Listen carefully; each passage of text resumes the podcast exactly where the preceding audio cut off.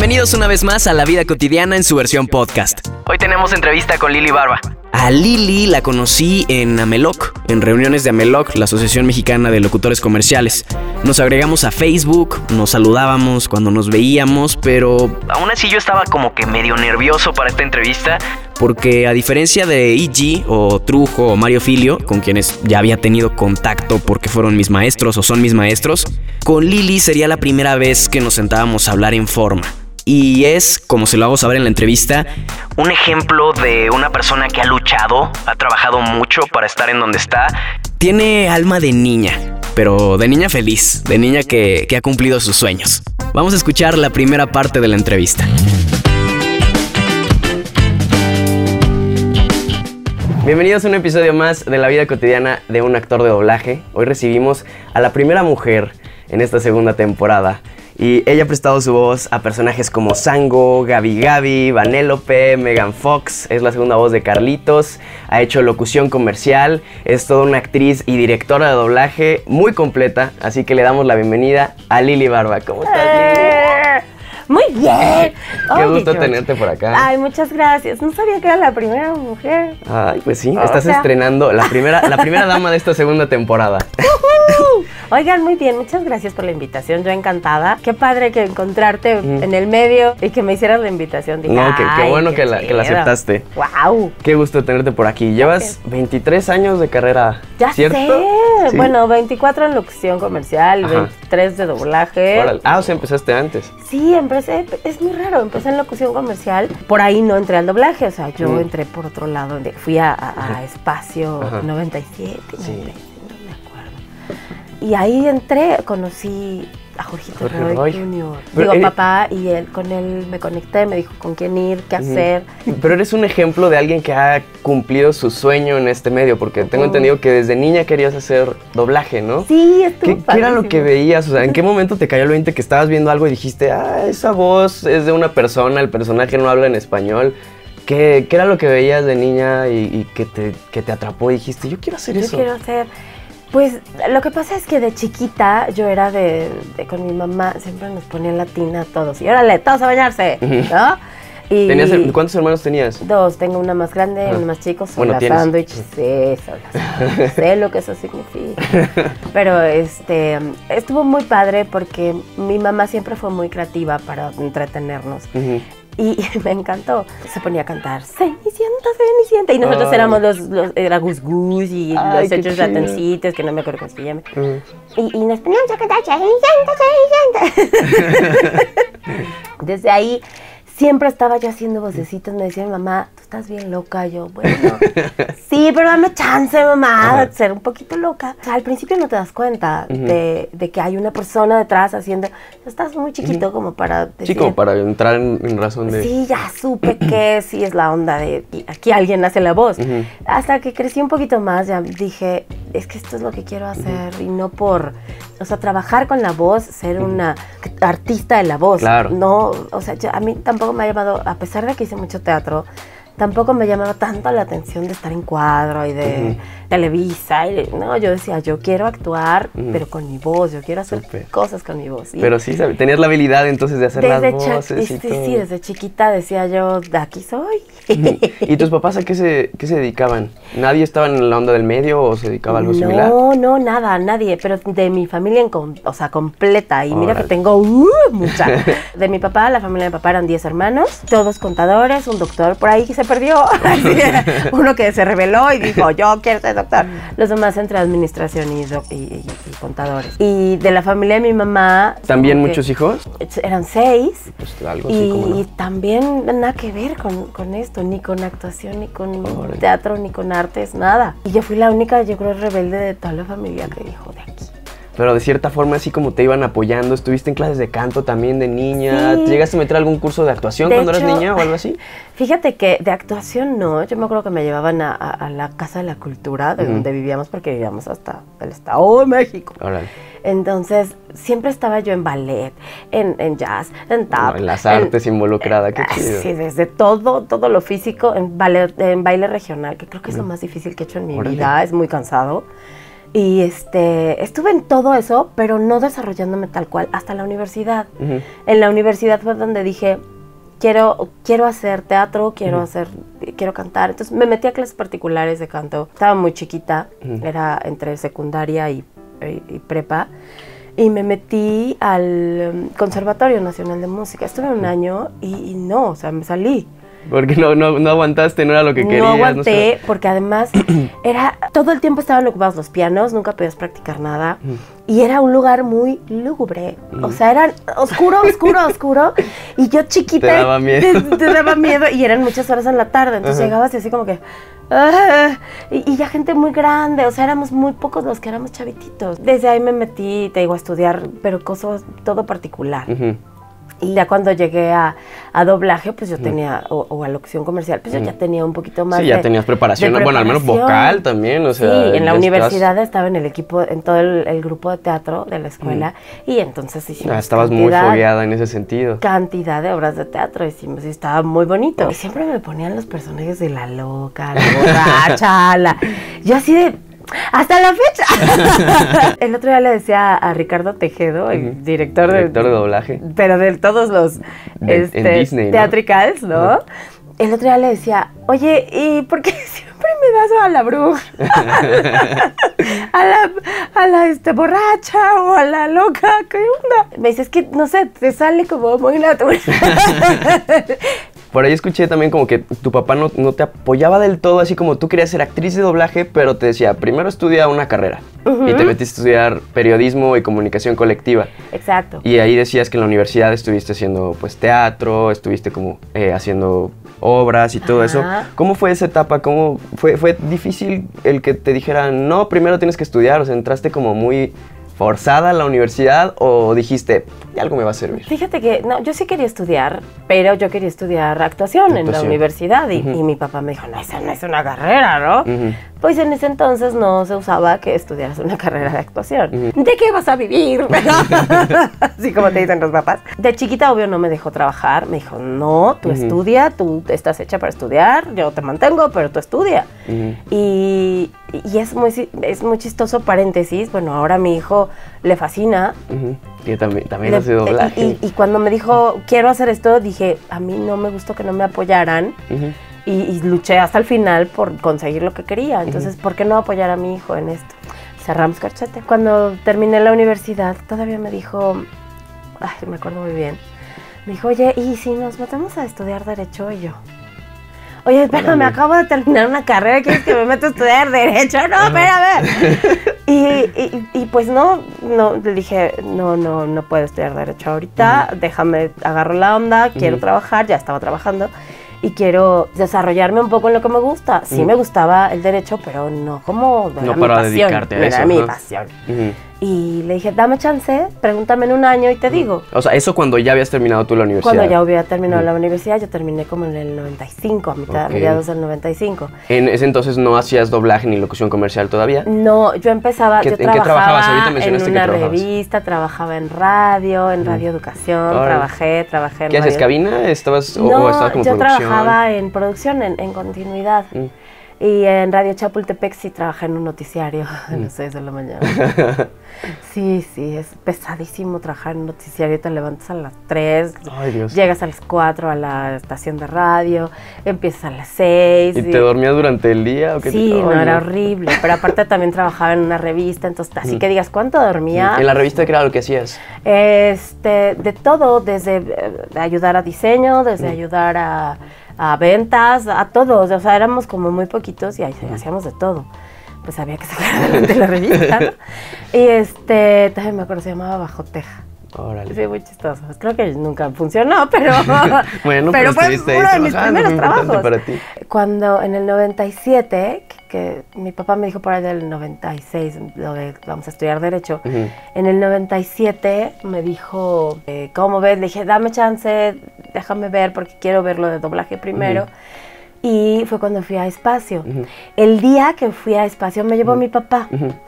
Íbamos en el coche, estábamos oyendo a López Dóriga en ese entonces y veníamos platicando de política y de, como que siempre me ha gustado meterme, estoy, todos los días oigo noticias en la mañana y en la noche, en el día también. Y este, se me quedó ese... ¿Y por, el lado crítico? Por el lado de periodismo, ¿no? Ah, Porque se me quedó pues, esa onda y, siempre estoy oyendo noticias. Y de repente me deja mi papá en, este, en el World Trade Center, fue me dejó ahí y, le dije, bueno, papá, nos vemos al rato. ¿Quién te lleva? Ah, no, pues me voy con mi amigo Ricardo Escobar, que está en Televisa. Me dice, me voy, le, dije, me voy con él, de espacio nos vamos a ir al... Uh, todavía existía este antro en Reforma, ¿cómo se llama él? Ah, el Hard Rock Café. Ah, órale. Todavía existía. y nos fuimos ahí como a celebrar, porque era la clausura de de, espacio. Me dejó ahí, me fui, estuve en espacio, conocí a Jorge Roy, conocí a las personas indicadas que me dijeron tienes que hacer esto y esto y esto y esto. O sea, ibas tú, sabías que había como un, módulo de doblaje que había o algo un panel de doblaje ah, y me fui directo con ellos. O sea, ahí estuve con ellos todo el día. Okay. Sí, entonces me quedé ahí y, gracias a Dios se portaron increíble los que fueron estaban los panelistas de X-Files en ese momento. Regreso en la noche, me llevan a la casa y y me abre mi hermano la puerta y me dice, ¿dónde estabas? Y güey, pues me fui a despacio, mi papá me llevó, él sabía. Pues es que mi papá se murió, entonces pues, no sabíamos dónde estabas. Y yo, ¿cómo que espérame, no? No me digas así. Sí, o sea que... Sí fue como un shock porque además mi papá tenía 44 años. Súper joven. Estaba bien joven. Y le dio un infarto fulminante y en un ratito se fue. Wow. Entonces yo, o sea, nadie, nadie sabía dónde estaba yo, nadie, o sea, como que nos quedamos... Sí, pues él te llevó, era el único que sabía. El único. Mi hermana ya no vivía en la casa, mi hermana es arqueóloga subacuática ahora, y ya está, vivía sola y este, trabajaba en la, en el, la ENA, en el INA, digo. Mi hermano apenas estaba entrando a la universidad, yo ya había salido, bueno, no, todavía le faltaban como dos años a mi hermano de la universidad, una cosa así o sea, nos faltaba mucho, ¿no? Todavía como disfrutarlo y para vivir con él y para todo. Y ese día le dije, papá, te prometo, te juro que por algo me llevaste y por algo llegué hasta donde estoy. Entonces voy a tratar de hacer y de, lograr que mi carrera funcione y que lo que yo te, te prometo en este momento lo voy a cumplir. Y si lo voy a hacer, lo voy a hacer de la mejor manera posible, echándole todas las ganas del mundo. O, sea, fue un día completamente antes y después, tanto porque fue como tu presentación al mundo del doblaje en ese sentido, como se abrieron las puertas, pero también la pérdida de tu, de tu papá. Sí, fue como el parteaguas para muchos. Ese día mi hermano se hizo novio de su esposa, ¿no? Wow. Fue, es como, como una cosa muy rara. Para todos fue un día, muy, particular. y específico. Wow. Sí, estuvo Wow. Gracias, gracias, por compartirlo, por abrirte. Qué fuerte. Vamos a hacer una pausa, pero en el siguiente episodio vamos a seguir platicando de cómo fue que se introdujo ahora sí de lleno al mundo del doblaje Lili Barba. Algo que le podemos aprender a Lili es que desde niña se ha preparado artísticamente y es muy movida. Y a pesar de que, por ejemplo, sus papás le dijeron que estudiara otra cosa que no fuera actuación, no se dio por vencida. Logró encontrar este balance entre darle el gusto a sus papás y no abandonar sus sueños. Algo importante que mencionó también fue cuando estuvo en espacio, dice, conocí a las personas indicadas. Y esto es básico en cualquier medio, las relaciones públicas. Conocer o presentarte con las personas que ya están haciendo lo que quieres para aprender de ellos y que sepan de tu existencia. Las oportunidades hay que buscarlas o crearlas. Y por supuesto, hay que estar preparado para que cuando esté la oportunidad frente a ti, no se te vaya.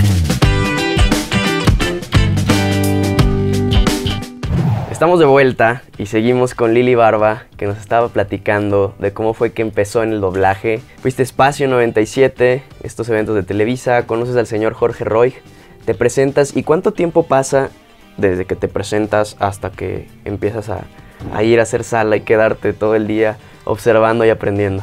Pues fíjate que esto fue un jueves y yo el día lunes estaba ahí con un señor que se llama el señor Álvarez, que trabajaba en, en Audiomaster, que era la empresa de Televisa que se dedicaba a hacer doblaje. A mí me mandan con él, llego con él, le dije quiero hacer esto, muero por hacerlo. y, por favor denme la oportunidad. Y me dijo, me caíste muy bien, se ve que tienes muchas ganas, te voy a dar chance a que vengas a las salas a reportarte, pero a aprender primero. Claro. Me dijo, quédate en una sala, quédate durante, no sé, dos, media hora, ¿no? Y yo no me quedaba media hora, yo me quedaba, o sea, empezaba en la sala de Paquito Reséndez y me quedaba horas ahí aprendiendo. Después me iba a la sala de Rosanel Aguirre y me quedaba horas. O sea, yo llegaba a las 8 de la mañana, ahí normalmente empezaban entre 8 y 9 llegaba a las 8 de la mañana y me iba a las 8 de la noche. Además venías, decías que vivías en el Estado de México, Vivía en Atizapunk de Zaragoza. Órale. Aquí a la vuelta. Llevaba mi pasaporte.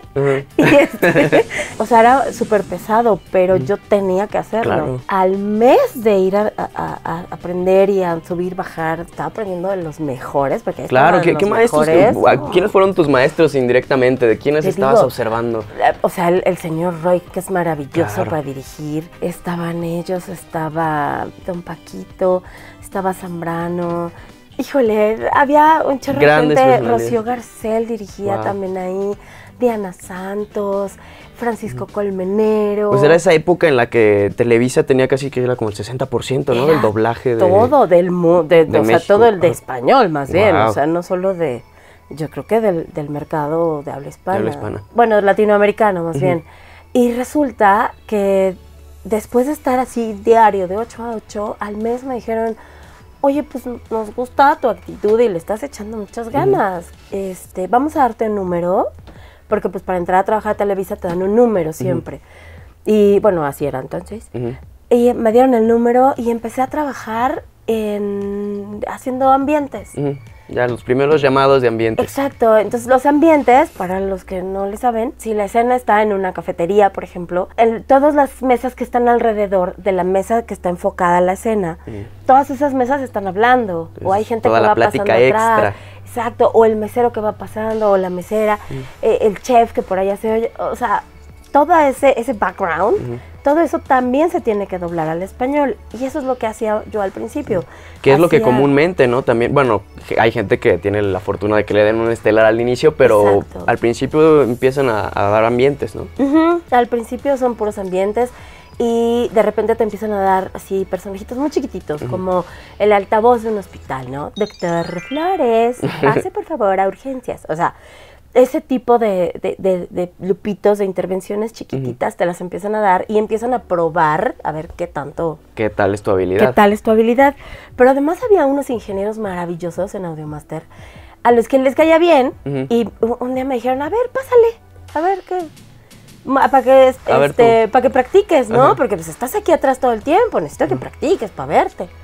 Y sí, la verdad es que ellos también fueron mis maestros, porque yo me metí a practicar y me decían, no, no, no, te oyes muy fresa, no, no, no, aquí te oíste muy plana, no, no, no, aquí es más jovencita. Todo el tiempo recibiendo la retroalimentación. Eran maravillosos los ingenieros, ya la mayoría eran grandes y todos súper lindos, la verdad los quiero mucho, los recuerdo con mucho cariño. Al año me sucedió algo padrísimo. Iba yo caminando en los pasillos y de repente veo a un ingeniero que me caía muy bien, se llama Nachito. ¿Qué haces, Nachito? Ah, pues aquí unas pruebas de voz, me dijo yo. Órale, ¿de qué? ¿De qué son? ¿De qué son las pruebas de voz? Ah, pues son de Rugrats. Y yo, ¿eh? ¿Cómo que de Rugrats? ¿Qué es eso? este, y, me dice, ¿pero por qué? Si ya están las voces. La caricatura tenía un año al aire, o sea, ya estaba la primera temporada hecha y ya había salido al aire. Y, en ese entonces no tenías ni plataformas ni nada, o sea, tenías que verla en la tele, en Canal 5 salía esa caricatura. Y era yo mega fan de la caricatura. Entonces me dijo, este, pues están haciendo pruebas de Carlitos para Rugrats. Yo, ¿pero qué pasó? Pues sí, pues estaba Marina Huerta, ¿no? Ay, Marina era la que hacía Carlitos. Me dice, no, pues no sé, yo sé que algo pasó con producción y... ¿Fue esa época en, la que hubo la bronca esta del, con la ANDA y los sindicatos y querían más dinero o eso fue No, eso fue otra cosa. Mm. Fue un cambio en, eh, de, la gente de producción. Mm. Llegó, llegó gente nueva a Producción Audio Master y entonces algunos actores tenían convenios mm. con ciertas series, como Los Simpson, como eh, Looney Tunes, como Rugrats. Entonces, cuando se da este problema, lo que, lo que cuenta Marina es que ella ella tenía un acuerdo con la gente de producción. Pero pues los acuerdos no eran en hoja firmada, ¿no? O sea, era un acuerdo verbal de palabra de, gente neta, ¿no? Y de repente le dijeron, fue por Tweety, cuando el, problema fue por Tweety, y cuando le dijeron, híjole, perdón, pero yo no tengo ningún convenio firmado, tú, yo, ya revisamos todo y no existe convenio. Entonces, eh, no llegaron a un acuerdo y ella renunció a Tweety, a Bart y a Carlitos y a, bueno, sus hijos. Todo el mundo hacía las pruebas porque pues no estaba muy difícil darle a, la actuación y a las voces de Marina, ¿no? No era nada fácil. Yo también pasé por la prueba de, Bart Simpson. Cuando yo llegué con Nachito en esta ocasión de Rugrats, le dije, este, es que me encanta, mi Carlitos me fascina porque a mí Rugrats y que no sé qué. Entonces me dijo, no manches, no te vayas aquí, quédate. es tu personaje. Sí. Entonces había una actriz haciendo la, la, prueba, entonces cuando sale y este, Nachito se para, cierra la puerta y le dice a don Jorge, don Jorge, porque era Jorge Roy que estaba haciendo las pruebas, creo que ya tenemos a Carlitos. Y Jorge le dijo, ¿por qué? ¿Qué pasó? ¿Qué? ¿Te gustó la prueba de esta niña? Le dijo, no, escucha, a Liliana. y ya entonces me dice, ah, pues pásale. Entonces me hicieron la prueba y sí, o sea, les gustó mucho. Este, y a las, creo que a la semana me dijeron te casé con Carlitos. Pero te estoy hablando de que yo solo, solo tenía un año un trabajando. año haciendo. Wow. Un año es muy poquito tiempo en doblaje.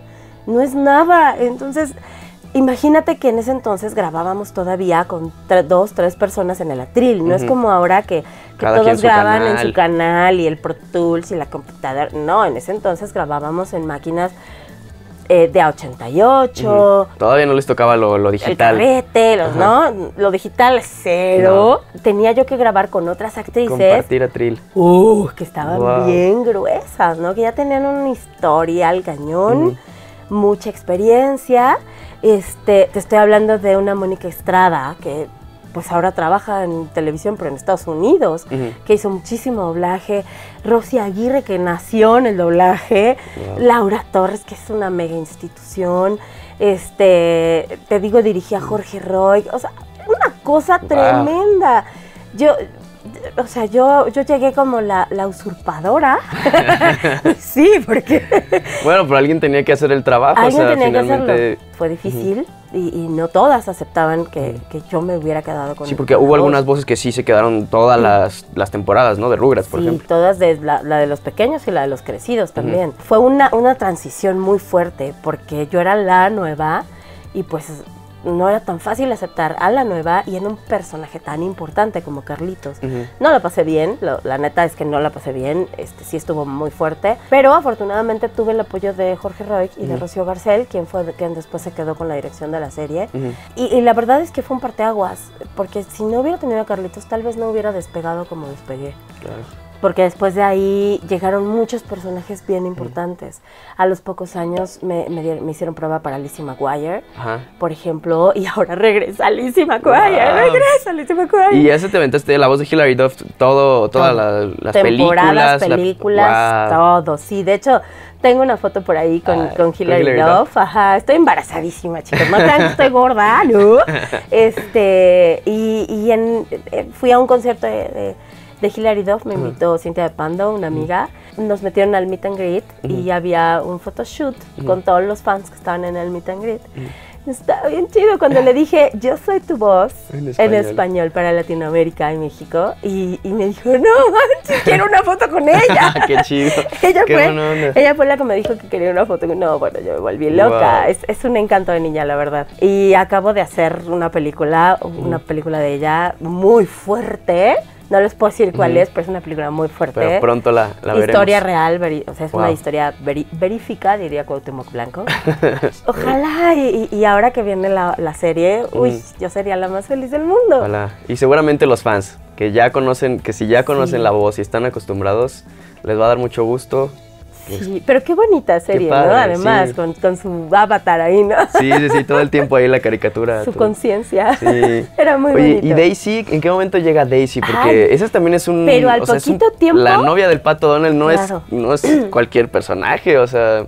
Mucha gente está en doblaje, pegándole y pegándole y quieren hacer un personaje para Disney. Y a ti te dan a Daisy. ¿Cómo te sientes con eso? Sueltan la convocatoria, me llaman, pero yo sé que hubo muchas, muchas pruebas de voz para Daisy. O sea, te estoy hablando de más de 30, cuando normalmente hacen pruebas de voz para 3. Y esto fue para 30 mujeres que hicimos la prueba de voz para Daisy. Eh, antes la hacía Dianita Santos, hacía mi niña Daisy. Y dijeron, bueno, vamos a darle una, diferencia más grande entre las dos. Y fue cuando hicieron las pruebas. Como que cuando fui, en conforme iba pasando los filtros, iba como no manches. Estoy avanzando, ya estoy más cerca. Así yo me hiperventilaba, ¿no? y, cuando llegué al último filtro dije, no, esto sí está muy cañón. Me cae que mi papá me estaba cuidando y echando la mano y total, me quedo y empiezo a grabar la casa de Mickey Mouse. Ya hicimos una, o sea, ya Mickey, digo, Minnie y Daisy ya tuvieron una serie solas de que tienen una tienda de, este, demonios padrísima. Luego somos las este, Ayuda Alegres, o sea, tenemos nuestros espacios particulares, Minnie y Daisy. Está bien bonito. Les dan una importancia este, relevante a, su amistad, que es lo padre. Hicieron un disco de Navidad y está en iTunes, de hecho. Pues estoy en iTunes. y en, este disco cantamos todas las voces de, Mickey Mouse, de, los que estamos alrededor de él. Y están bien bonitas las canciones. Las dirigió nada más y nada menos que Gaby Cárdenas, que es así como nuestra supermaster en dirección de canciones. ¿Y ya habías hecho antes eh, interpretaciones cantando en doblaje o en doblaje ya, pero muy pequeñas, o sea, no como hacer un disco. Sacaste ahí tus, clases que habías tomado y Cañón. todo. Qué chido. Sí, no, no como hacer un disco. Y, y hasta la fecha sigo haciendo canciones en diferentes, ¿Diferentes este, series? Vamos a hacer una pausa, vamos a movernos del lugar para que nos sigas platicando porque está poniéndose muy bueno. Eh, pues vamos al, al siguiente episodio. Me encanta que Lili nos comparte su trayectoria así como con mucha emoción, o sea, se ve que es alguien que ha gozado su proceso. Fue una persona paciente para hacer sala, es una persona comprometida, supo presentarse con los directores y volviendo a lo que decía de las oportunidades, sale el papel de Carlitos y la oportunidad te toca la puerta y ella estaba lista para hacerlo. Tuvo que lidiar con el qué dirán y con toda la presión de ser la nueva y quedarse con un papel importante que ya tenía alguien más, pero aguantar eso, tener paciencia y ser talentosa, la llevó a que eso le trajera más personajes.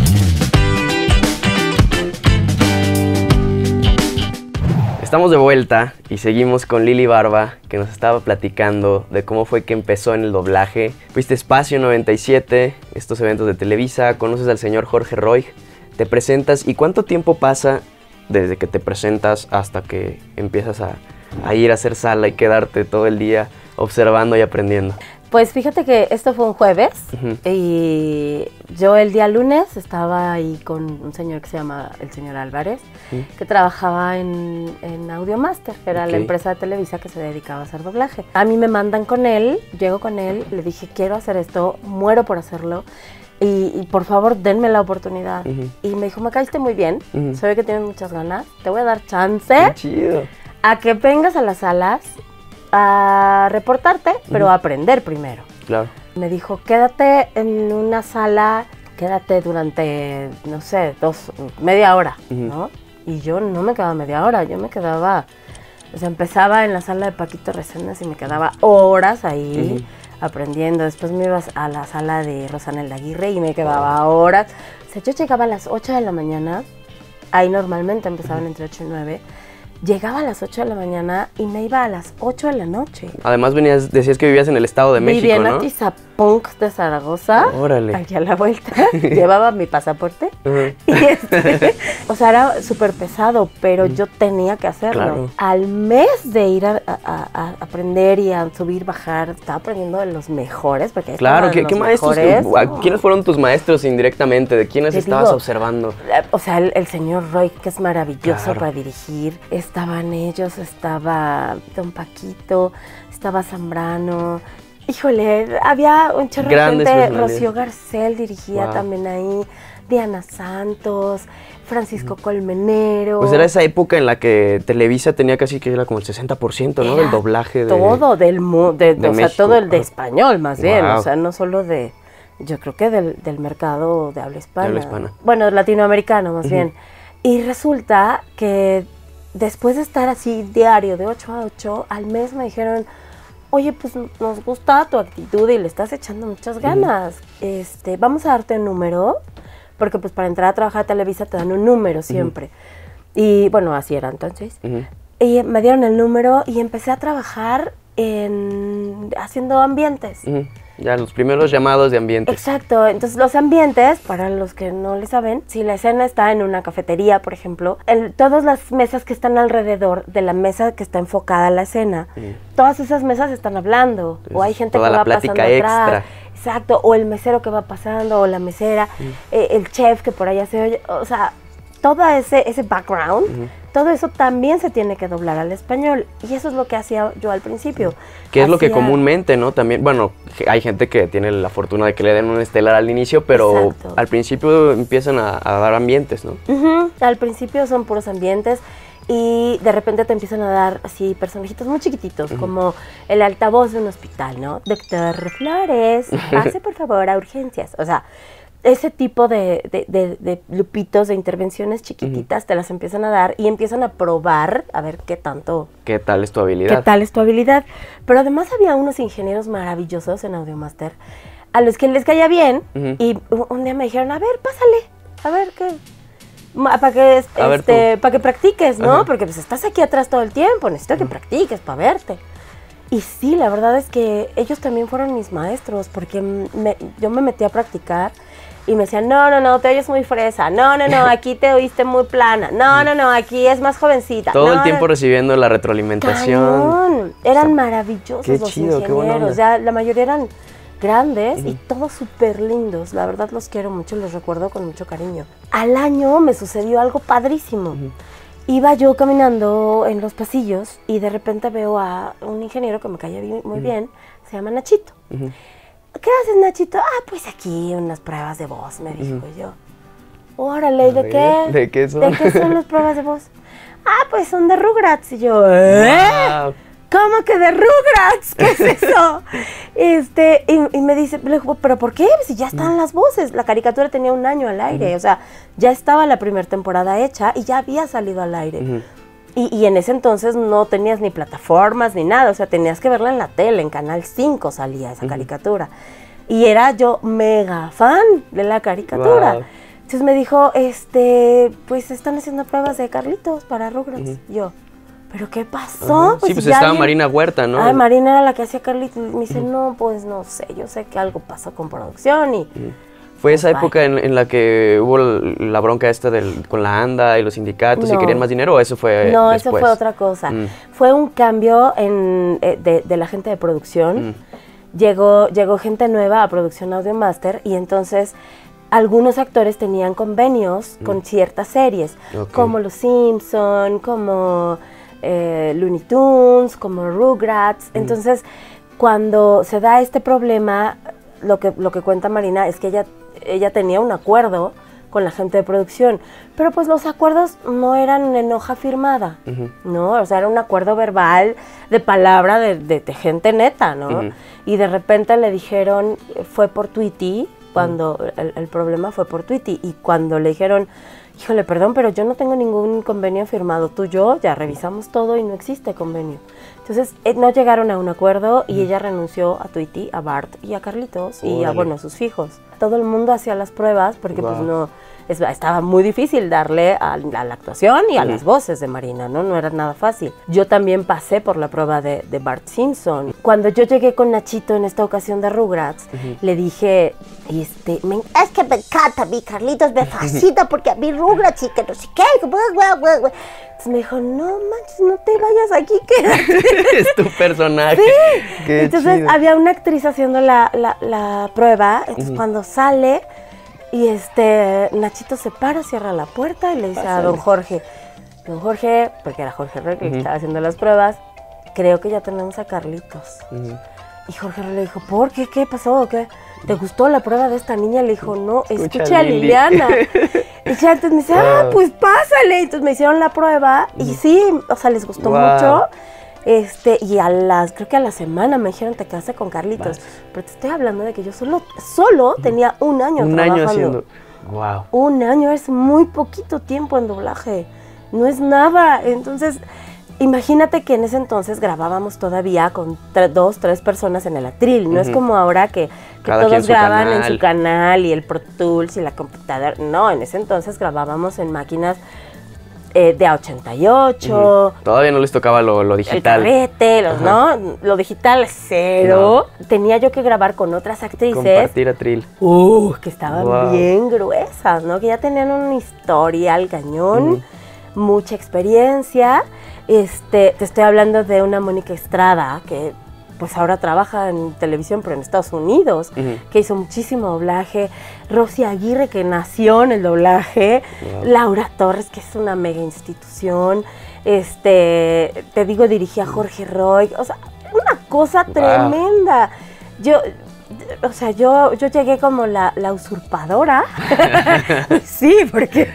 bueno, pero alguien tenía que hacer el trabajo. Alguien tenía que hacerlo. Fue difícil y, no todas aceptaban que, yo me hubiera quedado con Sí, porque hubo algunas voces que sí se quedaron todas las, temporadas, ¿no? De Rugrats, por ejemplo. Sí, todas, de la, de los pequeños y la de los crecidos también. Fue una, una transición muy fuerte porque yo era la nueva y pues no era tan fácil aceptar a la nueva y en un personaje tan importante como Carlitos. No la pasé bien, la neta es que no la pasé bien, este sí estuvo muy fuerte, pero afortunadamente tuve el apoyo de Jorge Roy y de Rocío Garcel, quien fue quien después se quedó con la dirección de la serie. y, la verdad es que fue un parteaguas, porque si no hubiera tenido a Carlitos, tal vez no hubiera despegado como despegué. Claro porque después de ahí llegaron muchos personajes bien importantes. A los pocos años me, me, hicieron prueba para Lizzie McGuire, por ejemplo, y ahora regresa Lizzie McGuire, regresa Lizzie McGuire. Y ya se te aventaste la voz de Hilary Duff, todo, todas las películas. películas, todo, sí. De hecho, tengo una foto por ahí con, con Hilary, Duff. Ajá, estoy embarazadísima, chicos. No crean que estoy gorda, ¿no? Este, y, y en, eh, fui a un concierto de de Hilary Duff me invitó Cintia de Pando, una amiga. Nos metieron al meet and greet y había un photoshoot con todos los fans que estaban en el meet and greet.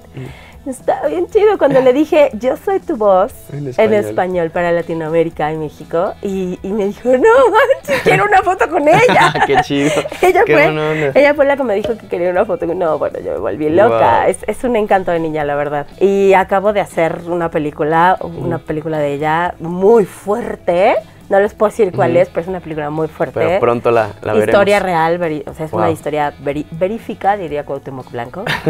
Ojalá, y, ahora que viene la, serie, uy, yo sería la más feliz del mundo. Ojalá. Y seguramente los fans, que ya conocen, que si ya conocen la voz y están acostumbrados, les va a dar mucho gusto Sí, pero qué bonita serie, ¿no? Además, con, su avatar ahí, ¿no? Sí, sí, sí, todo el tiempo ahí la caricatura. Su conciencia. Sí. Era muy Oye, ¿y Daisy? ¿En qué momento llega Daisy? Porque esa también es un... Pero al poquito tiempo... La novia del Pato Donald no, es, no es cualquier personaje, o sea...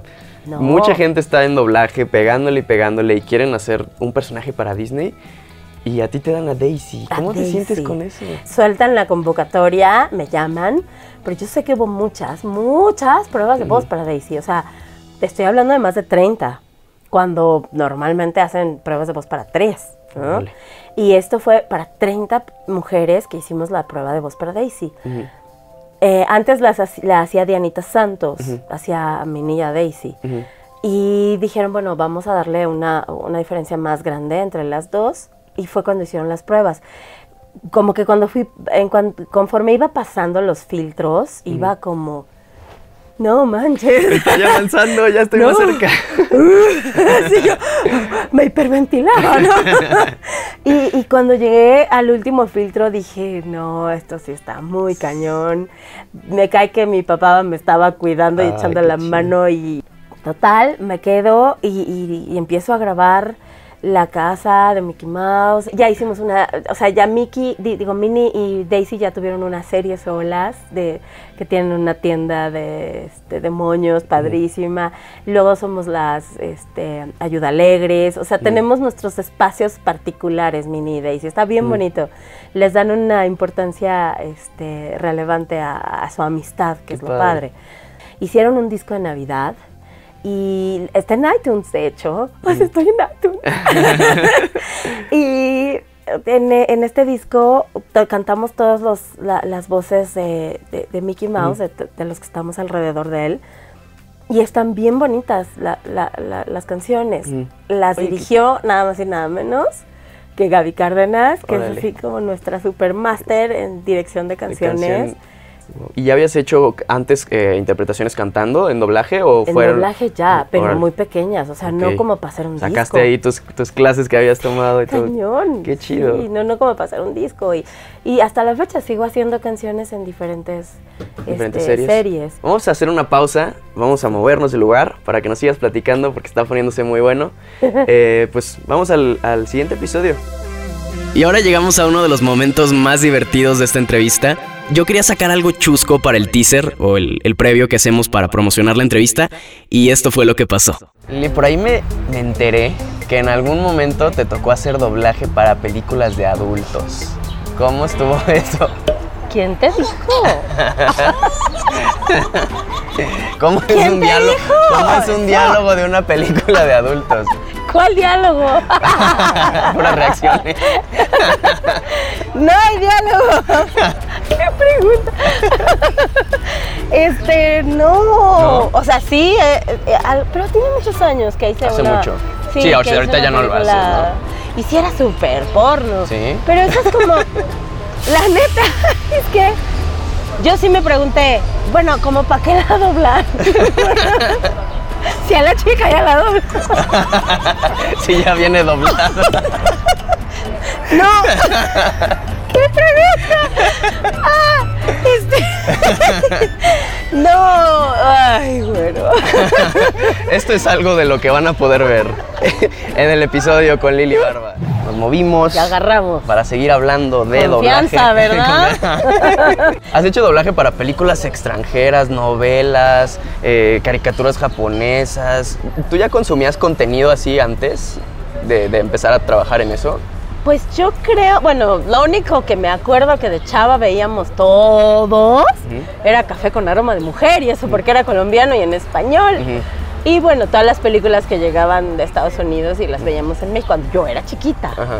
Pero no había contenido así de películas rusas, alemanas, brasileñas. Este, brasileñas, no se veía. Que también traduces, ¿no? También traduces este. También hago traducciones portugués? de portugués. De hecho, nada más, como nunca tengo mucho tiempo, solamente hago una, la traducción de una serie que se llama Yuacas, que sale en Disney Channel. Órale. De hecho, y este, es la única que hago porque de verdad no me da tiempo. Sí, consume mucho, ¿no? Ser director. Sí, bueno, consume mucho tiempo, pues. Es, es muy pesado. Bueno, de unos años, una década para acá, las novelas brasileñas son un boom porque además están muy bien hechas y, aquí sí se consumen. Y en Latinoamérica, se venden como pan caliente. Cuando vamos a Latinoamérica a dar conferencias, conocen perfectamente las novelas. O sea, antes el, mercado latinoamericano de las novelas mexicanas era enorme y ahora pues ya no es tanto porque las novelas brasileñas tienen un lugar muy importante. Como tienen una producción este, lo que es Globo y lo que es Red de Record están grabando muchísima novela y, las producciones son muy buenas.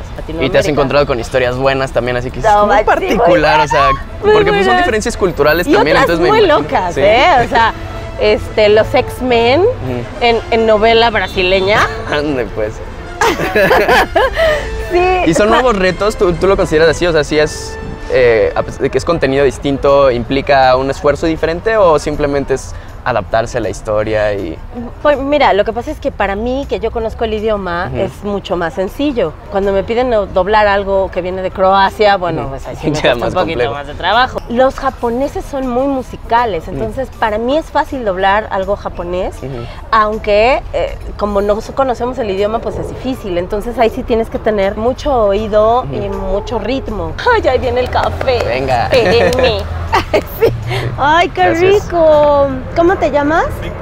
Víctor, diles hola, pero hazte para acá.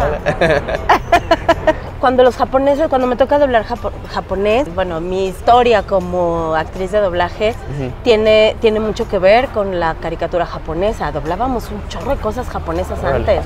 En Audiomaster, sobre todo, llegaba todo lo japonés. Hicimos Inuyasha, hicimos, em, empezamos Bleach creo que ya en otra empresa, Shaman King, este, no, se me van los nombres porque de verdad tengo muy mala memoria. Mucho japonés. Muchísimas series japonesas, muchísimas. Y últimamente las películas japonesas ya no están llegando. Mm. Se están quedando en Latinoamérica y ya no con se nuestras está, ¿Se está doblando en, Sudamérica? Sí. Mm. Por ejemplo, la película de Bleach, no, no la, creo que llegó a otro, a otro estudio, entonces ya no nos la dieron a nosotros. Pero es una película de Netflix. O sea, Netflix compró los derechos para hacer la película de, la serie.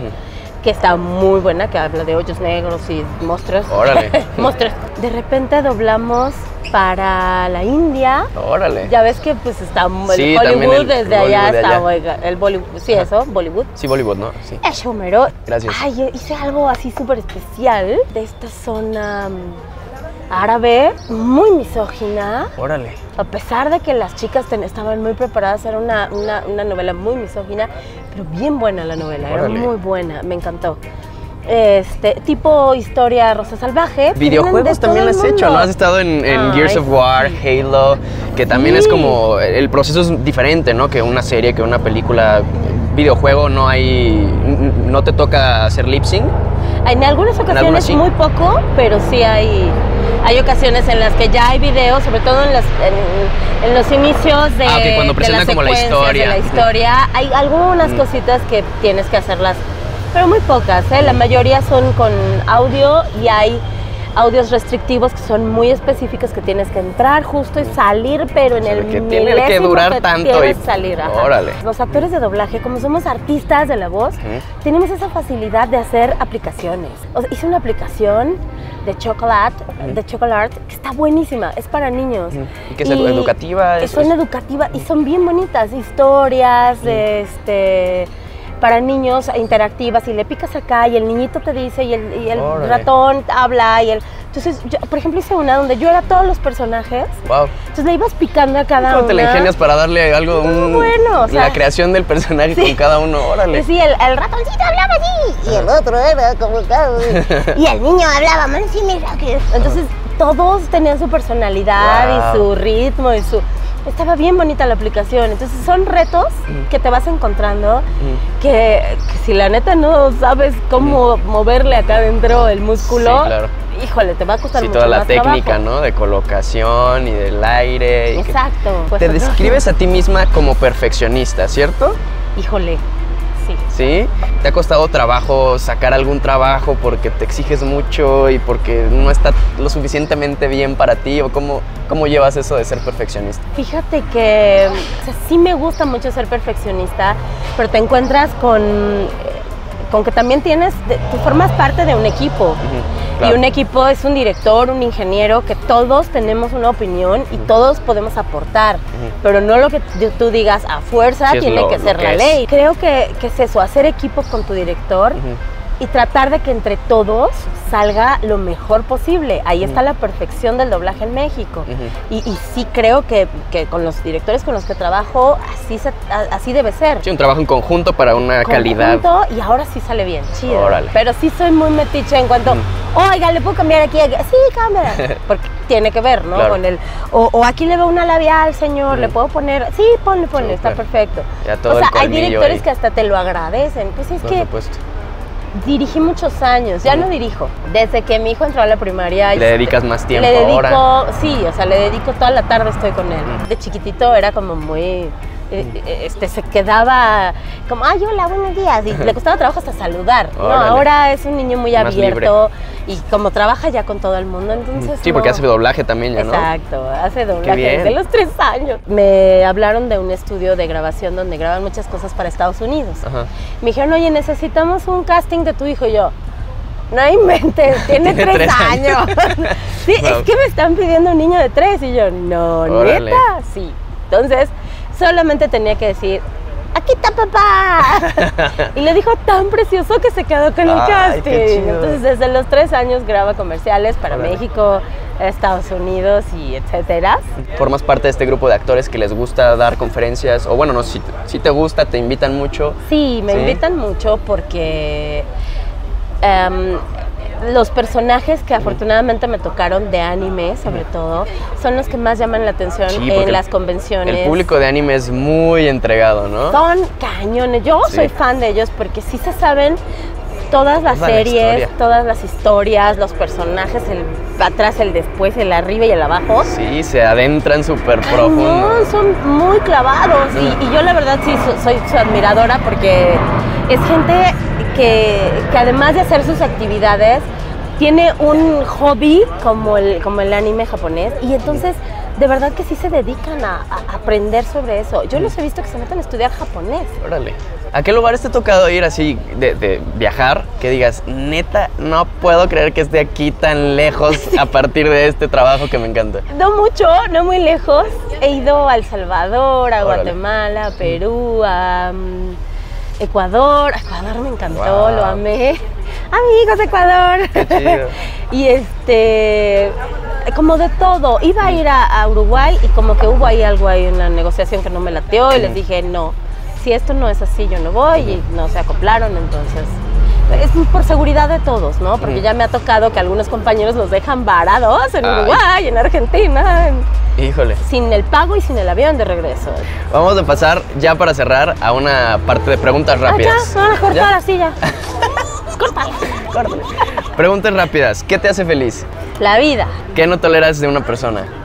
La mentira. ¿Y a quién admiras como actor de doblaje o actriz de doblaje vivo o ya fallecido? Cris Hernández, a Mario Filio, a Mario Castañeda, a Los Roy, a Chio Garcel, mi, mi, mi super miss. Este, admiro mucho a Gaby Cárdenas, admiro muchísimo a Beta, admiro a madre. Ahí te, voy a seguir. Ahí, ¿no? Ah, como lo admiro, como profesional, lo admiro mucho como locutor. De mis amigas de Patianides, de América Torres, que son de verdad que están ahí picándole piedra todos los días. Las amo. Y ahora un consejo para los que están iniciando en el medio. ¿Qué actitudes y o aptitudes crees que te han servido a ti para desarrollarte profesionalmente? Le cortas ahí, le pones Maffer Morales. Amo a Maffer Morales, es buenísima. Fíjate que yo sé que vivimos en una ciudad muy caótica y que está cañón, ¿no? Llegar a tiempo. Pero eh, no debe ser pretexto para todos el diario llegar tarde. Para mí es bien importante eh, la puntualidad en, en nuestro medio, porque como directora lo viví. Tú te dan el material y llegas a tu casa a trabajar en la noche. Entonces imagínate que alguien llegue tarde y tú ya tienes todo tu día programado y los demás actores también tienen su día programado. Entonces alguien tiene de 9 a 10 su llamado. Y si tú llegas 9 y media... Sí, le mueves todo. Le mueves todo el llamado. Friegas mi trabajo y friegas el trabajo de todos los demás. Entonces, la puntualidad es lo más importante y sobre todo el compromiso con lo que estás haciendo. Pues muchísimas gracias. Sí, ya me extendí, No, no, está súper bien. Qué gusto, qué gusto que hayas aceptado la entrevista, que compartas eh, tu experiencia de tu vida. De verdad, muchas gracias. Gracias a ustedes, qué bonito, que fue la primera. Eh. Fue la primera, bravo. ¿Tienes redes sociales donde te puedan seguir? Claro que sí. Este, tengo una página de fans en Facebook que es Lili Barba. Ya en el perfil ya no cabemos, entonces tiene que ser la de fans. En Instagram estoy como arroba Carlitos Lili. En, Twitter igual, arroba Carlitos Lili. Y Oliver tiene igual redes sociales. Este, en Facebook es Oliver Díaz Barba. También está publicando mucho y va poquito está trabajando mucho, qué bien, qué gusto. Trabaja a veces más que yo, Muchísimas gracias, no, gracias a ustedes. Pues yo los invito a que sigan las redes sociales también de La Vida Cotidiana en arroba lavidacotidiana.tv. A mí me pueden encontrar en arroba soy Jorge Lemus. Y pues este fue el episodio de Lili Barba, de La Vida Cotidiana de un actor de doblaje. Nos vemos la próxima. Adiós. Qué importante es animarse a diversificar el trabajo, a tomar los retos que se puedan presentar como trabajar con idiomas que no conocemos. Y qué ventaja es conocer un idioma extra. Lili es una mujer que sabe valorar su trabajo, el tiempo de los demás, a la gente. Es una actriz con mucho amor, es agradecida con la vida, ha trabajado mucho y enfrenta la vida con, con buena actitud. Nos escuchamos en el próximo episodio.